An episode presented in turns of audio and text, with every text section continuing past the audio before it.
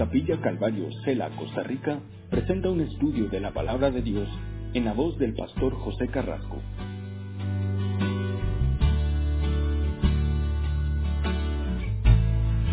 Vamos a continuar con el libro de Salmos. Esta noche, capítulo 64, y a ver si avanzamos hasta el 65 en esta noche. Yo creo que una de las cosas que a veces nos, no sé si nos cuesta, pero es el poder eh, regocijarnos y, adorar a nuestro Señor en forma intencional, independientemente de la situación, independientemente de las circunstancias. Y, y a veces nosotros como eh, eh, hombres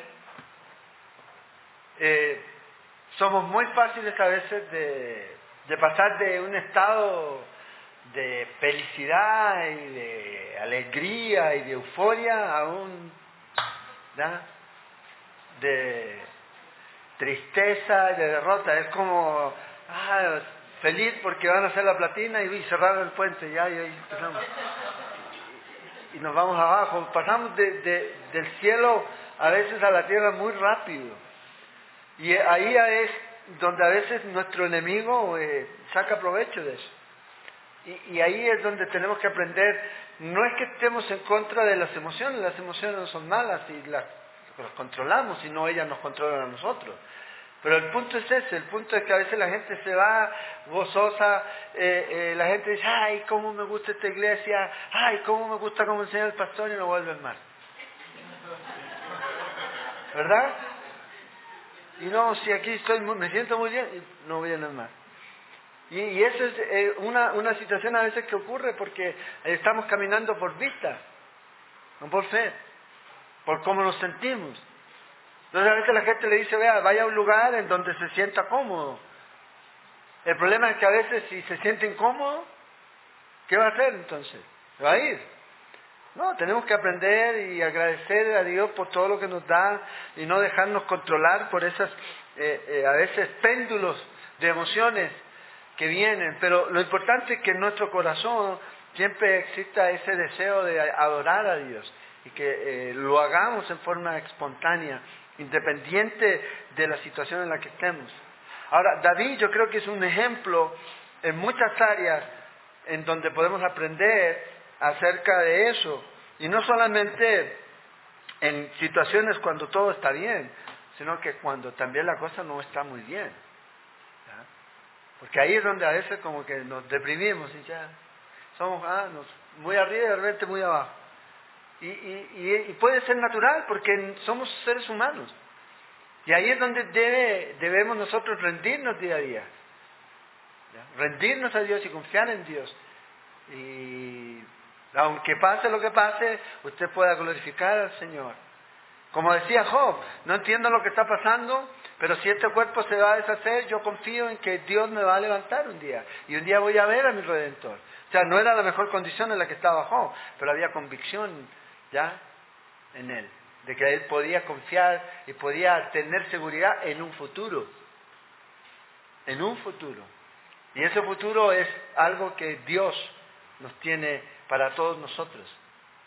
Entonces, vamos a mirar aquí en este Salmo 64, otra vez David pasando por diferentes situaciones en su vida y en donde podemos aprender. Y, vamos a ver aquí que otra vez David va a ser eh, un foco de ataque. David era, no sé, era como eh, la miel para las hormigas, porque siempre, donde estaba David, siempre había problemas, siempre venía el enemigo, de una de otra forma. Yo creo que una de las cosas que ocurre es que cuando tenemos esa comunión con Dios, eh, eso va a ocurrir. El enemigo va a venir.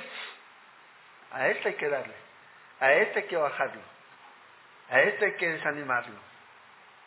En cambio, si usted está desanimado y si usted no está sirviendo, si usted no está siendo eh, un verdadero adorador para el Señor, eh, va a cantar la banca, no, no produce ningún problema.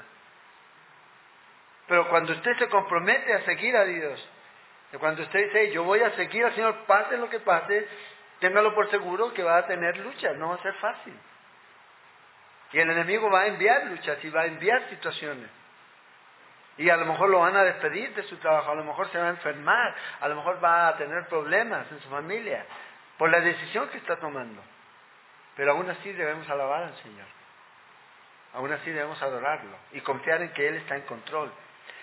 David dice aquí, versículo 1 del capítulo 64, este es, otra vez dice el músico principal, Salmo eh, de David, este es el título de este salmo aquí. Y otra vez, en una crisis, como muchos de los otros salmos, David clama a Dios. Entonces, e, esa es la alternativa. La alternativa que nosotros tenemos es segura. O sea, es la alternativa, no es una de las alternativas. El problema es que para muchos cristianos se ha vuelto una más como final. Primero recurro a mi amigo, primero recurro al hermano, primero recurro al pastor, primero recurro a este, acá y allá para que me ayude. Si no pueden, entonces voy y oro. Ah, es verdad que Dios dijo que oráramos. Y vamos a Él. Como la última opción. Pero no, siempre debe ser lo primero. Y David comienza aquí y dice, escucha, oh Dios, la voz de mi queja. Otra vez, David, da, se va a empezar a quejar. Guarda mi vida del temor del enemigo. Escóndeme del consejo secreto de los malignos, de la conspiración de los que hacen iniquidad, que afilan como espada su lengua, lanzan, lanzan cual saeta suya palabra amarga, para saetear a escondidas al íntegro. De repente lo asatean y no temen. Entonces, David otra vez aquí está pidiendo al Señor que lo escuche. Y fíjate la condición en la que él está. Hay gente, hay personas que lo están atacando. Y las armas de estos hombres son sus palabras. Asaetean con sus palabras. Calumnian. Preparan intrigas y las ponen. ¿Oíste? Pum. Para traer mal a David. Y David le pide al Señor que lo escuche. Otra vez, esa es la clave siempre. La ayuda que usted y yo necesitamos viene de Dios. Es de Él donde siempre necesitamos aferrarnos. Es a Él donde debemos buscar. Esa ayuda para que podamos nosotros salir adelante. Nuestra prioridad siempre debe ser esa. Dios primero. Orar. Busca el reino de Dios. Y cuando a veces estamos buscando el reino de Dios, estamos a veces en este conflicto de este tipo de personas que van a venir y van a tratar de asatearte, de destruirte. ¿Qué debes hacer? Pone delante de Dios tu causa y Él se va a encargar. No estoy diciendo que Dios te va a quitar ese problema, pero Él te va a ayudar. Él te va a ayudar a salir adelante. Porque lo ideal sería, Señor, quítame esto. Pero a veces el Señor quiere enseñarnos algo a través de esa lección. Y es a través de la oración en donde nosotros tenemos esa entrada a Dios por medio de Jesucristo. ¿Cómo podemos llegar al cielo? A través de la oración. Es la forma. Y debemos orar. Y a veces cuando usted está pensando en el cielo, en realidad lo que usted está pensando es en Dios. Porque el cielo es porque está Dios. Y no está Dios ahí, no es cielo. No importa lo lindo, lo precioso que pueda ser. Lo que hace la diferencia es que Dios está ahí. Entonces David recurre a Dios y le dice al Señor, Señor, escúchame, guarda mi vida del temor. Hay otras traducciones que usan la palabra terror. El terror, Señor, guárdame de ese terror que puede existir. Y esa es una de las armas también del enemigo. Que usted tenga miedo. Que pongamos, eh, eh, eh, a lo mejor, poner en nosotros ese temor en alguna cosa, en alguna situación temor a lo mejor a lo que se va a venir. Y el enemigo puede usar todo esto aquí. El problema es que el miedo a veces te puede inmovilizar. A veces la gente cuando tiene miedo se queda ahí como ¿ah? de esos selfies que hacen, quedan todos tiesos y ahí se quedan y no se mueven. Y a él le gusta sembrar eso. Sembrar el miedo, el terror. Por eso el Señor le dice a Abraham, ¿se acuerdan después que rescató a Lot? El Señor le dice a Abraham, porque yo creo que Abraham entró en cuenta de que eran 318 contra cinco ejércitos y derrotamos y rescatamos a mi familia. ¿Y qué tal si ahora estos se levantan y vienen contra mí? Y el Señor le dice, no teman, yo soy Jehová, yo soy el Shaddai, yo soy el que te tiene junto a mi pecho. No teman. Y eso es lo que puede ocurrir en nuestra vida. A veces muchas cosas que pueden venir y el enemigo puede aprovecharlas. Pero necesitamos tener en cuenta eso. Confiar en Dios. El terror. No quiere decir que ah, yo no tengo miedo, porque sí, a veces usted puede tener miedo. Pero ya entrar en un pánico, ya entonces ya el asunto es diferente. Es, diferente. Y aquí él estaba pidiendo al Señor. Entonces, fíjate, le dice, Señor, líbrame, no de mis enemigos, sino del miedo que yo tengo de ellos. Porque a veces el miedo, no es tanto la persona, es el miedo que nosotros tenemos de ellos. No es tanto el enemigo. El enemigo va a salir de ahí. Pero Dios quítame ese temor, ese miedo en contra de que yo tengo de ellos. Porque tú eres suficiente para ayudarme. Escóndeme del consejo. Y la idea aquí es conspiración secreta de los malignos. O sea, hay gente que estaba planeando destrucción. Ahora acuérdense que eh, Satanás es el padre de la destrucción, de la mentira, del engaño, porque eso es lo que él vino a hacer, a robar, matar y destruir. Y la gente que está lejos de Dios, aquellos que no son cristianos, muchas veces lo que ellos hacen es lo de su padre. Porque el padre de ellos, ¿quién es? Es Satanás. Jesús se lo dijo. Vuestro padre es Satanás, el diablo. Y es lo que hace. Y David dice, Señor, líbrame de todos estos hombres que están conspirando en forma secreta en contra de mí. O sea, eh, David dice, esta guerra, este conflicto es algo desigual, porque no es abiertamente, sino es encubierto. No es alguien que viene y te dice, hey, se me cae mal, sino es, ah, mira, pastor, mira lo que dijo. Y no se lo dicen a él. No se lo dicen a él. Y comienzan a formar grupos, a formar grupos y a conspirar. Y empiezan, mujeres al poder. No, no sé, no sé cómo. A conspirar. Y, y esto es el problema a veces, que a veces no somos francos, no somos directos. Y la murmuración es pecado, sea como sea, hermanos. No, yo estoy hablando de esto para que... No, si estamos hablando de alguien que no está, debe tener cuidado. ¿Se acuerdan eh, este Aarón y María, su hermana, cuando hablaron de Moisés? ¿Eh? Vea lo que pasó. A María lepra. Y el medio susto para Aarón, cuando vio a su hermana, no hablemos más.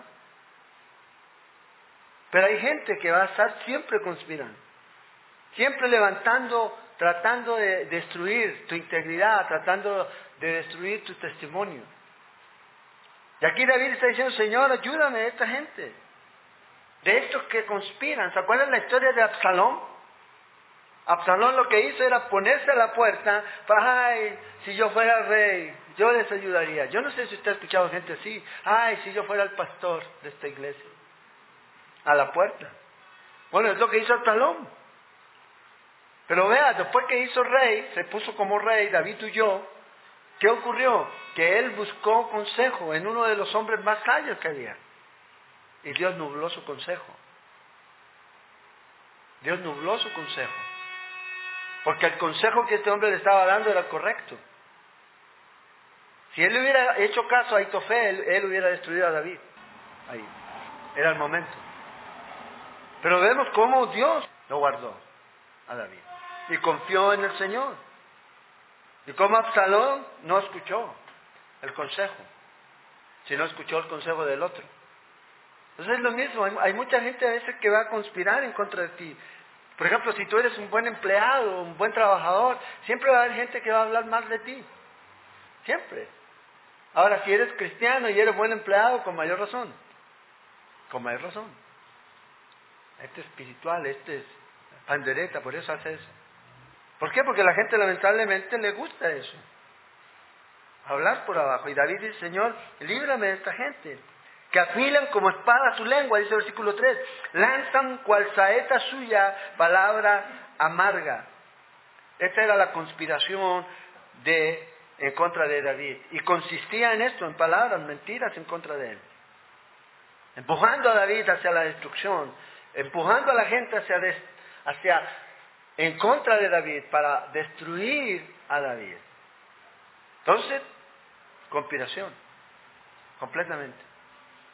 No era solamente la idea de dañar la integridad de David, la idea era matar a David. Ese era el propósito. Porque eso es lo que hay. Eso es lo que ellos querían hacer. Entonces esta gente no iba directamente, sino sencillamente en forma asolapada. Asolapada, lamentablemente. Hay mentirosos que son mentirosos abiertos. Usted, pum, ya sabe que esto es pero hay otros que son, ¿verdad? Y esos mentirosos abiertos en realidad son como ángeles en comparación a estos, que son asolapados, que están ahí, que hablan y que nunca dicen lo que realmente sienten. O lo único que quieren es juntar gente para sí. Y lamentablemente eso es lo que estaba viviendo David. De repente, dice, lo asaetean y no temen. No temen el juicio de Dios. La palabra clave en este salmo es de repente. Algo que ocurre sin previo aviso, pero fíjate, vamos a ver que esto va a ocurrir y se va a dar vuelta hacia ellos. Lo que ellos pretenden hacer contra David se va a volver en contra de ellos. Y hay estos arqueros escondidos. En este tiempo, en el tiempo moderno sería como un francotirador. El francotirador está, usted no sabe dónde está, lo único que siente es la bala. ¡Pum! Cayó. Y ve caer un cuerpo. Y no sabe de dónde viene. Bueno, David estaba enfrentándose en contra de esto. Estos que sin previo aviso lanzan su saeta. Traen la destrucción. Y David, Señor, líbrame de estos. Y a veces es terrible tener que lidiar con eso. Con personas que tú sabes que están ahí, pero no sabes lo que están haciendo. Y de repente te das cuenta que era el que más cercano a ti, era el que te estaba dañando. El que comía contigo el pan, era el que te va a traicionar. A Jesús le pasó. No, no debemos sorprendernos porque si nos pasa a nosotros, Ah, es que yo soy muy bueno. Jesús lo tuvo ahí, sentado con él. Y ahí estaba. Y aquí David le está pidiendo al Señor, Señor, ayúdame aquí. Y todas estas cosas Dios va a traer cuenta a estas personas por todo lo que ellos hacen. Fíjate, dice el versículo 5, obstinados en sus inicuos designios, tratan de esconder los lazos y dicen, ¿quién los ha de ver? inquieren iniquidades, hacen una investigación exacta y el íntimo pensamiento de cada uno de ellos, así como su corazón, es profundo. Es profundo aquí. Vea la conspiración que ellos estaban levantando.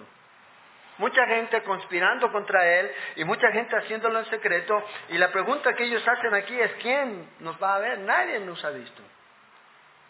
Hay, otro, hay otra versión que traduce este versículo que ellos mismos se animan y planean impíamente. Entre ellos se animan.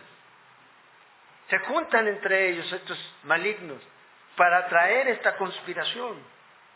Calculan exactamente, dice una versión, para traer trampa a este hombre.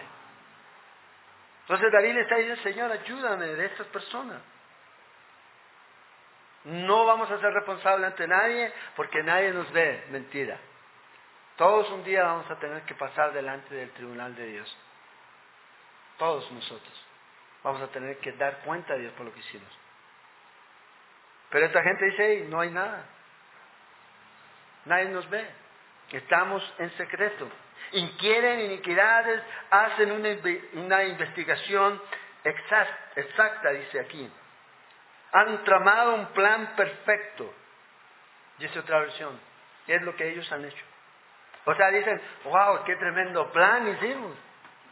¿Cómo lo destruimos? Se sienten orgullosos de lo que están haciendo. Estos son los hombres que obviamente no conocen a Dios. El problema es que nosotros los cristianos nos prestamos para eso también. Para eso. No debiera ser.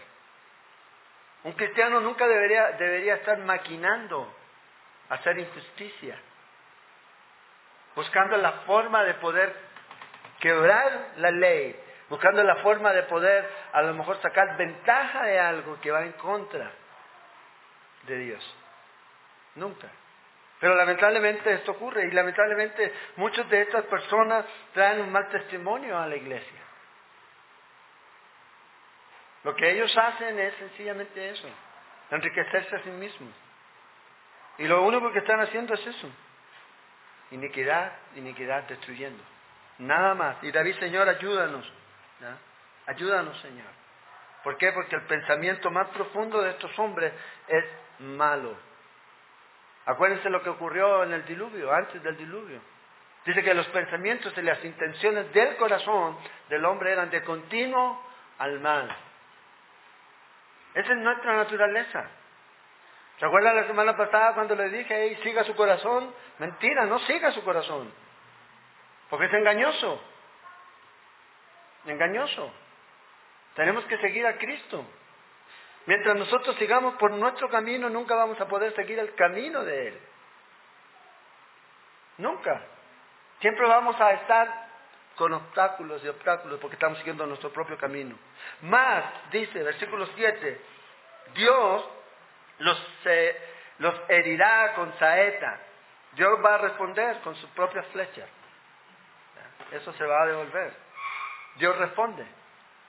Yo no tengo que pelear. Él se va a encargar. Encárguese usted de la honra de Dios y Dios se va a encargar de su honra. Eso es lo que debemos hacer. Porque si no, vamos a estar perdiendo el tiempo. Por ejemplo, si usted es un, un líder, un pastor, usted va a pasar toda su vida desentiéndose. ¿Por qué? Porque toda la vida usted se va a equivocar, a lo mejor. Y a lo mejor lo hace sin mala intención y está bien. Pero también va a haber mucha gente que va, no porque usted se equivocó, sino porque quieren hacer daño, que va a levantar calumnias, va a levantar falsos. ¿De cuánto tiempo vamos a gastar en, en estar defendiéndonos? En salirnos del propósito de lo que Dios nos ha llamado. Sigamos y Él se va a encargar. Y David le dice al Señor, Dios ayúdanos. Mi Dios, dice David, tenía convicción, los herirá con saeta. Y otra vez, fíjate, de repente serán sus plagas. De repente Dios va a traer su destrucción. Sus propias lenguas los harán caer. Como dice el dicho por la boca, muere el pez. Tarde o temprano esas palabras se vuelven en contra de uno. Te espantarán todos los que los vean. Entonces temerán todos los hombres y anunciarán la obra de Dios y entenderán sus hechos. O sea, Dios es nuestra defensa. Dios es nuestro ayudador. Dios es el que nos cuida. Y si nos vienen situaciones, dificultades, problemas, que una flecha por aquí, que una flecha por acá, que una piedra por aquí, eso es parte de la vida cristiana. Pero si te llegó es porque Dios permitió. Y Dios se va a encargar. Y Dios se va a encargar de restaurar, Dios se va a encargar de sanar, Dios se va a encargar de hacer lo que Él tenga que hacer. Pero también Dios va a enviar esas flechas a esta gente. Él los va a destruir. Fíjate, estos hombres disparando en contra de David. Y se olvidan de quién es el amigo de David. ¿Cuál es el, amigo de David? Dios. Y ese amigo ese es el verdadero amigo. Ese es el verdadero amigo. Nosotros citamos Proverbios 17, 17. ¿Qué dice? ¿Todo tiempo? ¿Sí? ¿Quién es ese? Jesús. Mentira que, ay, que yo soy amigo suyo, que estoy... No, no podemos. ¿Cuántas veces usted llama a sus amigos? ¿Cuántas veces usted ora por sus amigos? ¿Cuántas veces usted está preocupado por ellos? Sí, yo tengo un amigo, no, tiene un conocido. Porque si nunca lo llama y nunca habla por él, no digamos que son amigos. Yo estoy haciendo mi chequeo ahora de la lista de a quienes tengo que borrar, de los que no me llaman ni me hablan. Sí, porque mentira, dice, ay, yo soy amigo de toda la vida y nunca te llaman. Un mensaje, yo sé que sale caro llamar, pero es un mensaje. O oración. Pero ¿quién está siempre pendiente de nosotros? Nunca se olvida. Y siempre está para nosotros ahí, es Él, Jesús. Y este era el amigo de David y este es el amigo tuyo. Y David confiaba en este amigo. Su propia lengua los hará caer, su propia lengua será su ruina. Y quienes lo vean, dice David, se van a burlar de estas personas. O sea, Dios busca y Dios encuentra la forma de hacer que sus propias palabras sean su ruina. ¿Cómo lo hace? No sé, pero Él lo va a hacer. De la misma forma en que ellos querían herir a David, Dios los va a herir a ellos. ¿Te imaginas? Por eso podemos descansar en el Señor. Entonces temerán, dice, todos los hombres, toda la humanidad, todos los que vean van a sentir temor por lo que ellos están viendo, cómo esta gente cae. Porque ellos tramaron y la gente vio cómo ellos tramaban y, y al final de cuentas todo eso se vino en contra de ellos. Y fueron burlas. El hazme reír de todos. Y aquí nosotros vemos que Dios es el que realmente está en control. Dios va a usar todas estas circunstancias para enseñar lecciones a tus enemigos, a los amigos de tus enemigos, para que puedan ver quién es tu Dios. No quién soy yo, no, quién es Dios. Al Dios al que yo sirvo, al Dios en el cual yo confío. Él es el que pelea mis batallas, yo no las peleo. Él. Isaías 26, verso 9 dice, con mi alma te he deseado en la noche y en tanto que me dure el espíritu dentro de mí, madrugaré a buscarte, porque luego que hay juicio tuyo en la tierra, los moradores del mundo aprenden justicia. Cuando venga el juicio de Dios, todos van a verlo. Todos lo van a ver. Pero por eso nosotros confiamos en Él. Termina el versículo 10, dice, se alegrará el justo en Jehová y confiará en Él. Y se gloriarán todos los rectos de corazón. Vemos aquí. Y, esto es una resolución del justo. Él decide alegrarse en el Señor. No, cuando me sienta bien. Cuando Dios me quite todos los problemas, entonces voy a estar feliz. Eh, no, eso nunca va a ocurrir. Tiene que ser ahorita y esa es la resolución. Se alegrará el justo en Jehová en medio de todas las circunstancias, cuando vea todo lo que va a ocurrir, pero aún así el justo se alegra en el Señor y luego confía en Él. La obra de Dios siempre va a producir fe en nuestra vida. La obra de Dios siempre nos va a llevar a crecer, a madurar. Entonces, ¿qué necesitamos tener? Confianza. ¿Quién va a destruir tus enemigos? No eres tú ni yo. Es Dios. Él derriba a tus enemigos. Él se encarga de defenderte. Entonces, ¿cuál es el temor que debemos tener? Si Él es con nosotros, ¿quién contra nosotros? No sé por qué terror, pánico sino que debemos confiar en Él. Dios se va a encargar de todo eso. Él es nuestro refugio. Y, eso es lo que tenemos que aprender. Y eso es algo que se aprende en un diario vivir, en su relación con Dios. No es algo que yo te puedo decir cómo Dios ha sido nuestro refugio. Para mí, para mi familia. Cómo ha sido nuestro ayudador. Pero tú lo tienes que experimentar en tu propia vida. Porque a veces la gente comienza a crear que este es el modelo. Ah, así como le ocurrió al pastor, entonces me tiene que ocurrir a mí. No, Dios trabaja contigo. De una manera diferente.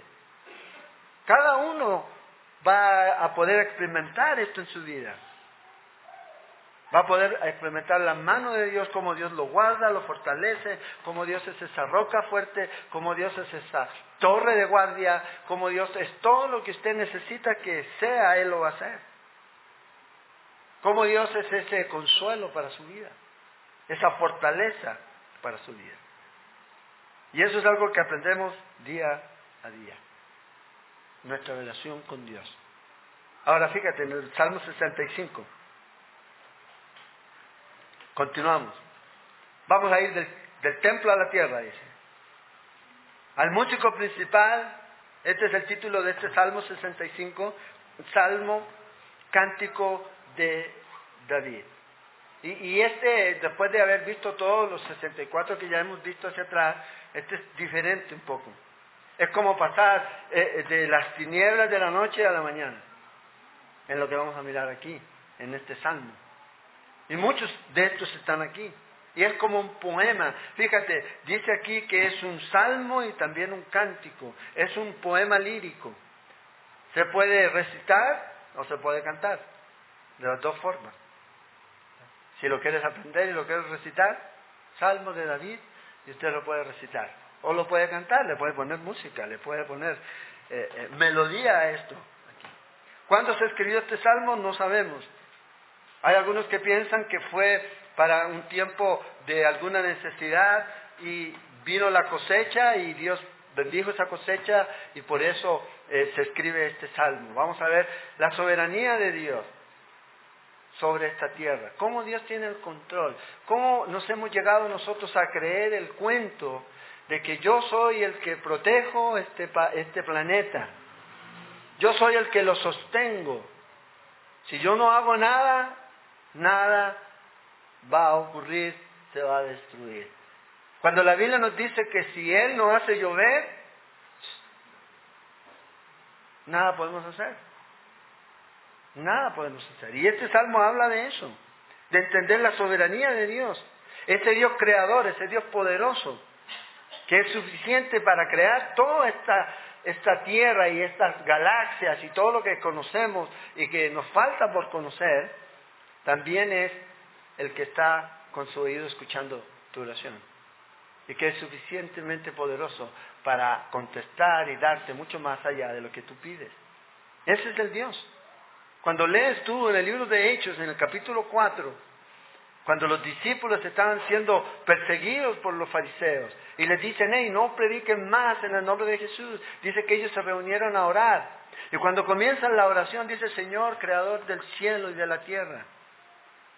¿A quién estaban orando ellos? A ese Dios creador, que tenía el poder para poder ayudarlos a ellos. Y a veces nosotros se nos olvida que a quién estamos orando. Por eso la oración no tiene que impresionarme a mí. A veces la gente cuando se reúne a orar, se reúne a orar y, y, quién más y quién menos grita. El que más grita es el que más... No me tiene que impresionar a mí. La oración es para Dios. No es para lo que me están escuchando. Sí, usted me va a escuchar. Pero yo quiero que el que me escuche es el que realmente puede hacer algo. Es Dios.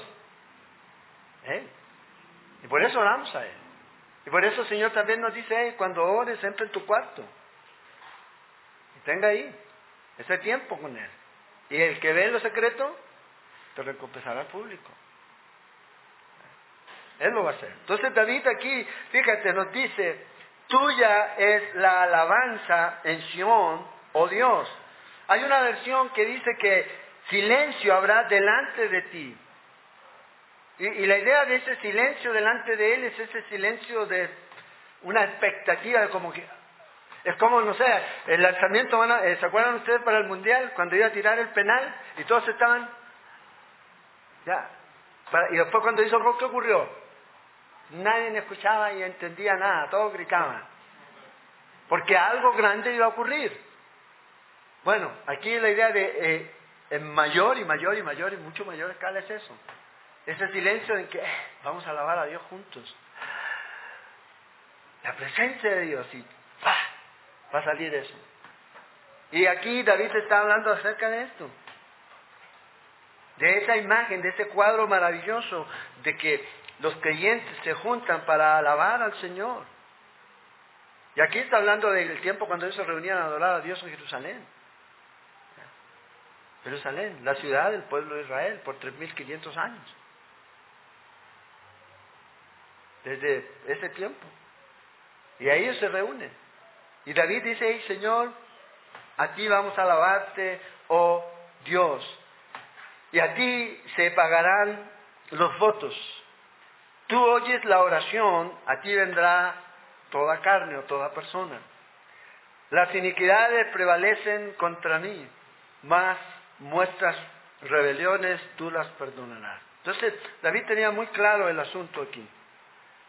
Hay una atmósfera de alabanza y él entiende que él es un pecador, pero también entiende que hay perdón por lo que Dios hizo, por lo que Dios, por medio de los sacrificios, les había dicho. Pero también apuntando a algo más grande. Usted y yo fallamos, todos nosotros fallamos. Pero eso no quiere decir que eso me abre la puerta para que yo ande fallando toda la vida. Ah, como yo fallo, peco. Y la vivo y hago y la hago, total. Dios sabe. No. Lo que yo puedo hacer es, cuando yo fallo, es arrepentirme. Y tener la seguridad de que Dios me perdona de mis pecados. Ese es el asunto. Mientras yo esté en pecado, no puedo tener relación con Dios, comunión con Dios. Pero cuando Dios me perdona, entonces la puerta está abierta aquí. Entonces esta gente está esperando al Señor, está delante de ahí del altar, delante a lo mejor en el templo para adorar al Señor. Y están ahí en esa expectativa. Y primero fíjate aquí cómo debes tú alabar a Dios. Primero con humildad, con una gratitud humilde. La alabanza es para Dios, no es para ningún hombre. Hoy día adoramos a los hombres en las iglesias y no a Dios. A la persona, ah, va a venir tal. Y, y, le rendimos pleitesía a eso. No, la, adoración es para Dios. Para Él nada más. Pero también es sincera. Fíjate, nos dice aquí que debe cada uno pagar de acuerdo a lo que prometió. Ahora, Dios no te pide que tú hagas un pacto ni un voto. En el Antiguo Testamento Dios no le pedía que nadie hiciera eso. Pero si lo hacían, ellos mismos asumían una responsabilidad y tenían que cumplirla. Y la idea aquí es eso, fidelidad.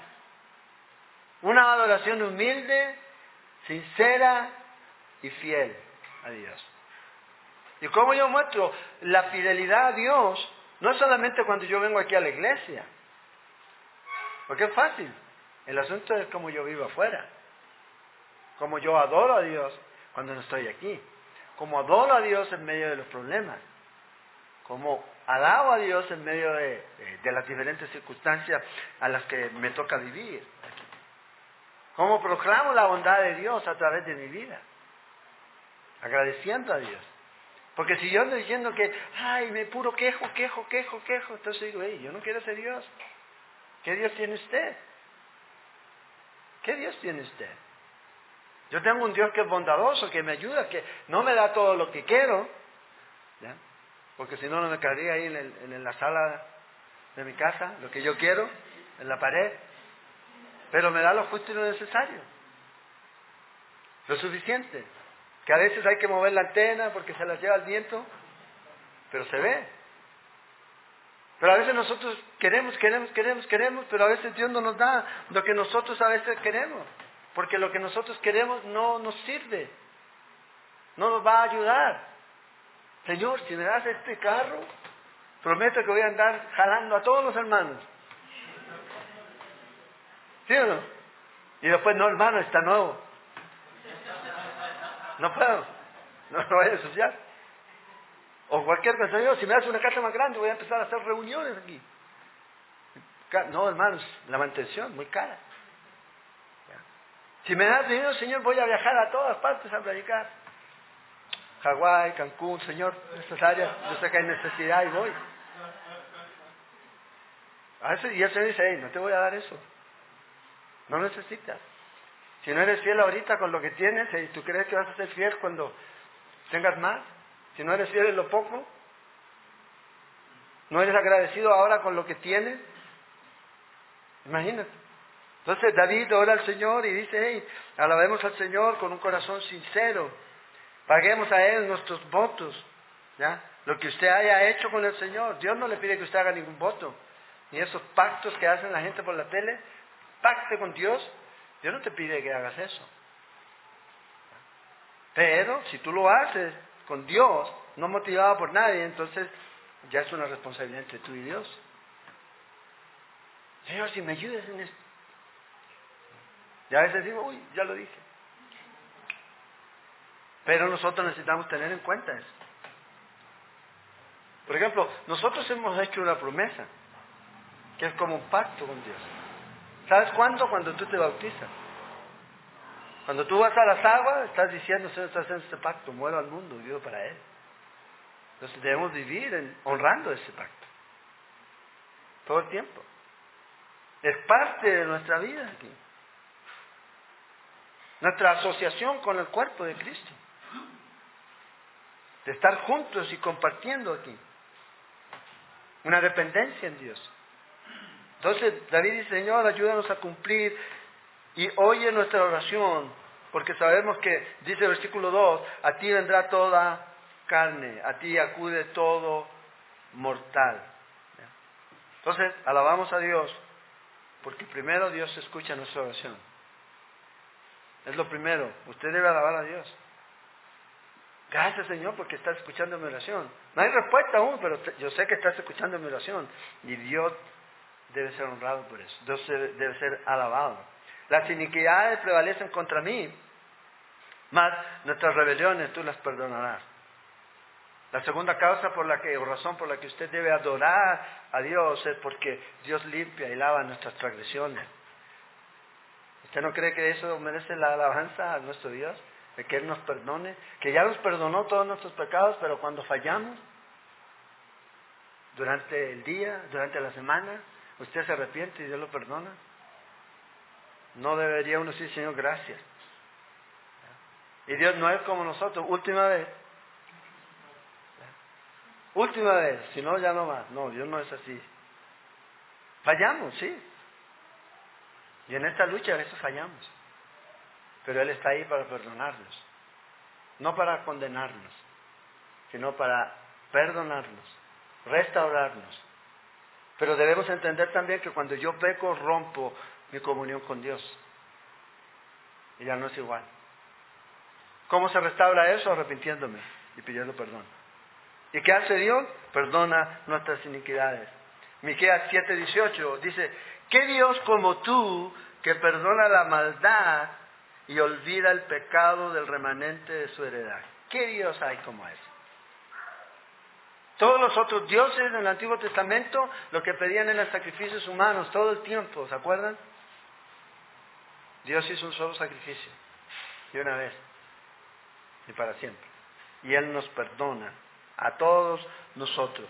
Iniquidades van a estar, vamos a fallar, pero Dios nos perdona. Y es su gracia, es su amor, es su misericordia. Bienaventurado el que tú escogieres y atrajeres a ti. Cuando eres perdonado, te vas a dar cuenta de que Dios te ha escogido. Y el que escoge es Dios.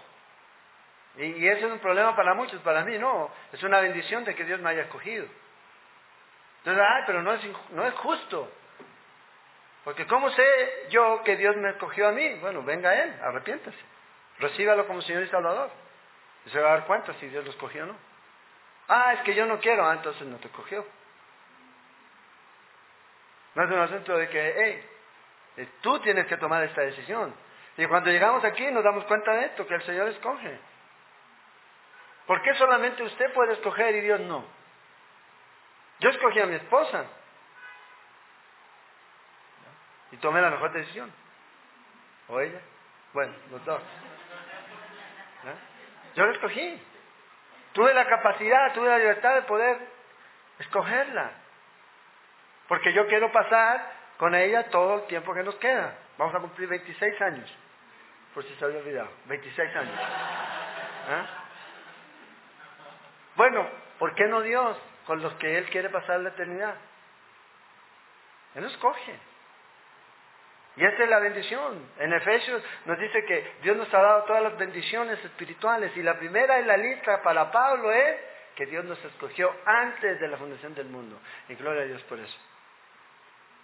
David dice aquí, Señor, Tú eres el que escoge, tú eres el que trae aquí, hacia ti, a las personas, para que habiten en tus atrios.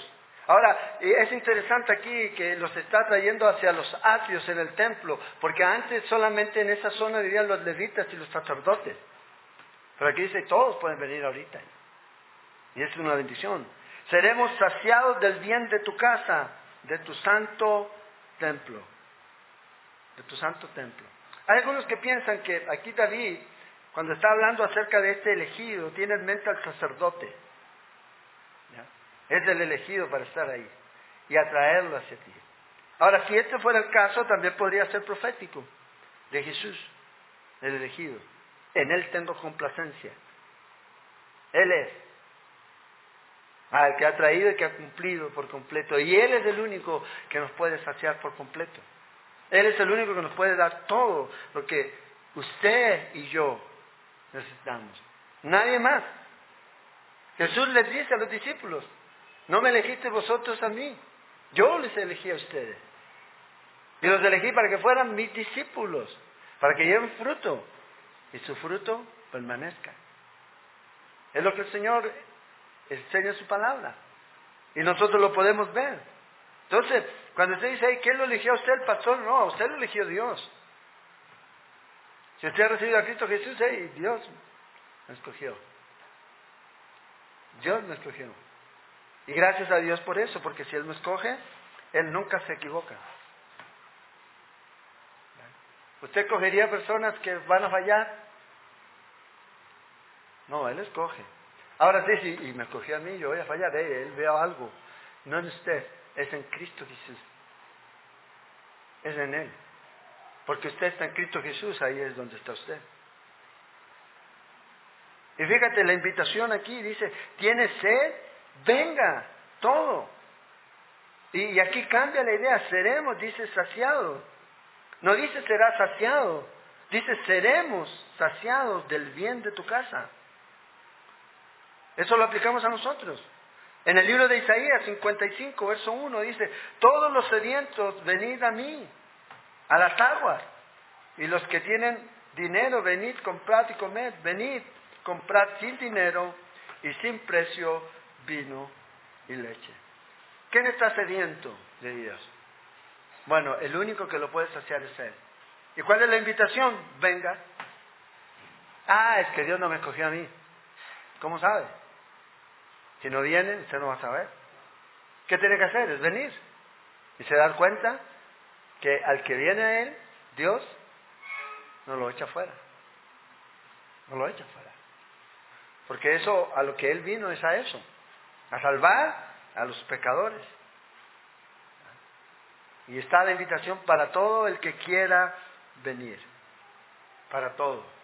Y la idea aquí, fíjate, serán saciados en el bien de tu casa. En el Antiguo Testamento, cuando usted se iba a una casa y era eh, cobijado ahí, era un huésped en esa casa, ese hombre se encargaba de todo lo que usted necesitaba. Su comida, su seguridad, un lugar para dormir, todo lo que usted necesitaba. Eso es lo que encontramos en el Señor. Cuando venimos a su casa, nos da todo lo que necesitamos. Necesita cuidado, necesita comida, necesita abrigo, necesita cualquier cosa, bueno, ahí lo va a recibir. Y esa es la idea aquí. Entonces Dios nos escogió. Y gloria a Dios por eso. Y si hay alguien a lo mejor aquí en esta noche que no ha recibido a Jesús, lo único que tiene que hacer es primero reconocer que es un pecador. Y que lo que Dios te está ofreciendo no es hacerte feliz. Lo que Dios te está ofreciendo es vida eterna. Llevarte a ti a esta posición de condenado a una persona sin condenación en Cristo Jesús. Es lo que es. Entonces, David dice aquí, versículo 5, para terminar, con tremenda tremendas o imponentes cosas, nos responderás tú en justicia, oh Dios, de nuestra salvación. Dios responde en nuestras oraciones y Dios hace maravillas, mucho más de lo que usted y yo pedimos. Esperanza de todos los términos de la tierra y de los más remotos confines del mar. Todos pueden confiar en Dios. Ahora fíjate, el versículo 6 va a comenzar a hablar de la creación de Dios. Va a hablar aquí acerca de la grandiosa obra de Dios. Versículo 6 dice, tú, el que afirma los montes con su poder, ceñido de tu valentía, el que sosiega el estruendo de los mares, el estruendo de sus ondas y el alboroto de las naciones. Por tanto, los habitantes de los fines de la tierra temen de tus maravillas. Tú haces alegrar la salida de la mañana y de la tarde. Esperanza de todos los términos de la tierra. No solamente para Israel era el asunto, era para todos. Todos podían encontrar en Él. No importa de dónde vinieran, todos podían encontrar seguridad. No es solo el Dios de Israel, es el Dios de toda la tierra. Y fíjate, no es solo un concepto del Nuevo Testamento, es un concepto del Antiguo Testamento. El Dios de toda la tierra. Sí, trabajaba con su pueblo y su pueblo debía llevar la luz, llevar las buenas nuevas a todas las naciones, ser la luz a las naciones. No lo hicieron, pero aquí vemos que eso es lo que Dios quiere hacer. Estruendo, tormentas, agua, Él calma todo, Él sosiega todo. ¿Se acuerdan de Jesús? Cuando iba a la barca y dice, ay, nos vamos a hundir, nos vamos a hundir. ¿Le ha pasado a usted? No me voy a hundir, me voy a hundir. Y si el Señor está en la barca, no hay modo de que se hunda. Hombres de poca fe, les dice el Señor. Yo creo que no con una actitud de regaño, ¿eh? pero sí no han aprendido todavía. Y dice que dijo las palabras y se calmó todo. Tiene el poder para eso. ¿Sabes tú? ¿Se acuerdan ustedes del huracán? Cuando iba a pasar por aquí el huracán, el huracán. Bueno, un huracán de mediana intensidad ya puede eh, ser el equivalente a más de 10 bombas atómicas en potencia, en poder. Imagínate, y Dios tiene control. Dios le dice a eso que se pare, que se detenga, y el viento se detiene y la calma. Él tiene ese poder. Y de esto está hablando David. Este es el Dios que nosotros tenemos. Porque a veces nosotros pensamos que eh, es un Dios que muy pequeño, que no puede hacer, no, Él tiene poder suficiente. Un huracán medio puede tener la capacidad, la energía de 10.000 bombas atómicas. La energía que puede mover. Cantidad de voltios increíbles. Electricidad que puede generar.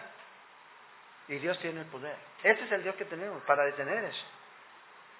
Pase, pase, cierra, cierra. Abre el mar, se abre el mar. Ese es el Dios. Pero para nosotros pareciera que eso no es algo real.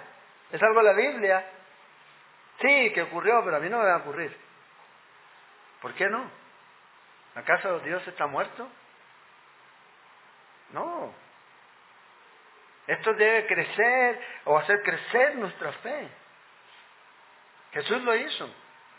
Y Jesús nos dice que Él estaría con nosotros y que Él nos iba a ayudar. No teman, le dice el Señor a los discípulos, sino confíen. Y el Señor paró todo ahí. Paró todo. Fíjate aquí, terminamos. Dice, leamos versículo 9. Visita la tierra y la riegas. En gran manera la enriqueces. ¿Quién?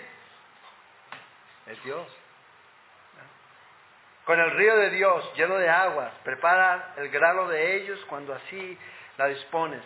Haces que se empapen sus surcos, haces descender sus canales. Fíjate el, el balance aquí. Alguien tiene que hará eso. El hombre hace su parte, pero lo que mayor, el mayor, es Dios. Él es el que permite que venga el agua. Si no hay agua, da lo mismo los surcos que usted puede hacer y la semilla que usted pueda tirar. Si no hay sol, da lo mismo. Da lo mismo. Él es el que trae todo esto. La blanda con lluvias, bendice sus renuevos. Tú coronas el año con tus bienes y tus nubes destilan grosura, destilan sobre los pastizales del desierto. Y los collados se ciñen de alegría, se visten de manada los llanos, llenos de ovejas. Y los valles se cubren de grano, dan voces de júbilo y aún cantan. Entonces Dios es el que provee todo lo que la tierra necesita. ¿Se acuerdan lo que dice Pablo en Colosenses? En Colosenses 1 dice que Él es el que sustenta. O sea, Él es el que mantiene.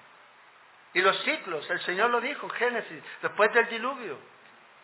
Él lo dice ahí. A, a, Noé le dice que la siega, la cosecha, el verano, el invierno no iban a cesar. Él es el que lo mantiene. Ahora sí, que se alarga y que le echen la culpa al niño, después a las niñas, y ahí van a seguir inventando que el calentamiento global, que el, cambio climático, que el enfriamiento global, tal como la película esa de la era del hielo.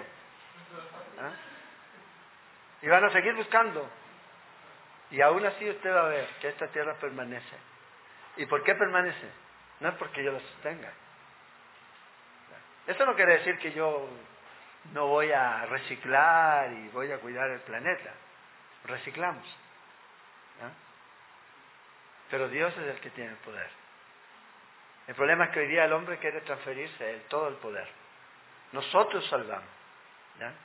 Nosotros salvamos al planeta. Nosotros somos. No, Dios es el que tiene el control. Nosotros solamente cuidamos lo que Dios nos dio.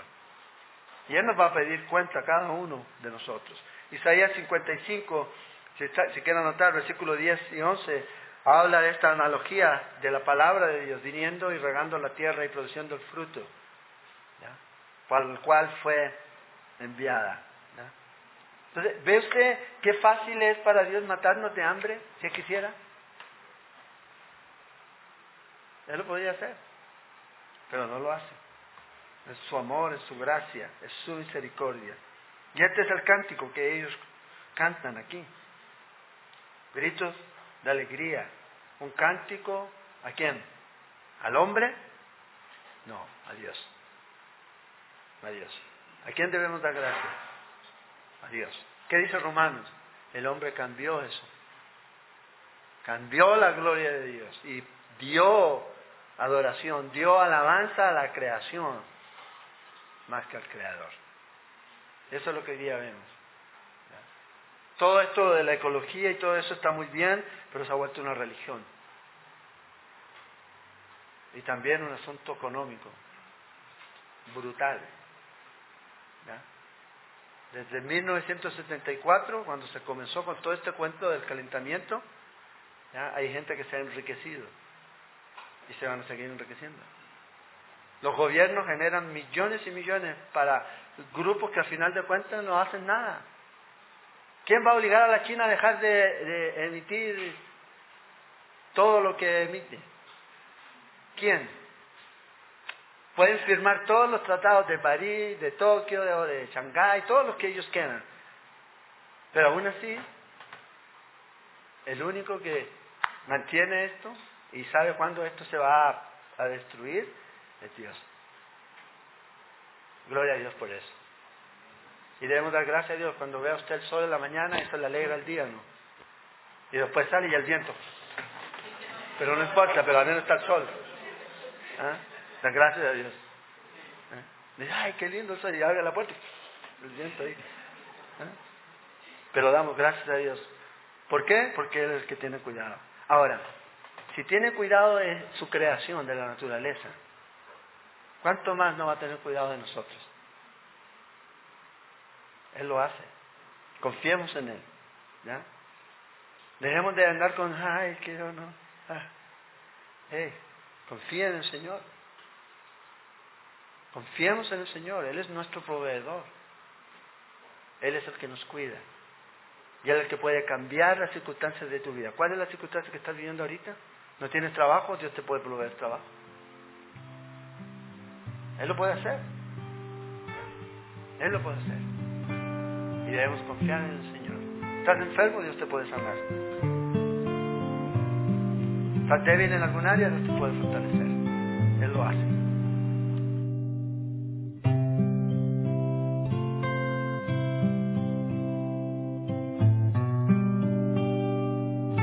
Esperamos que este estudio de la palabra de Dios haya sido de edificación para su vida. Le invitamos a visitar nuestro sitio en internet www.ministeriocela.com, donde encontrará más estudios y recursos para su edificación.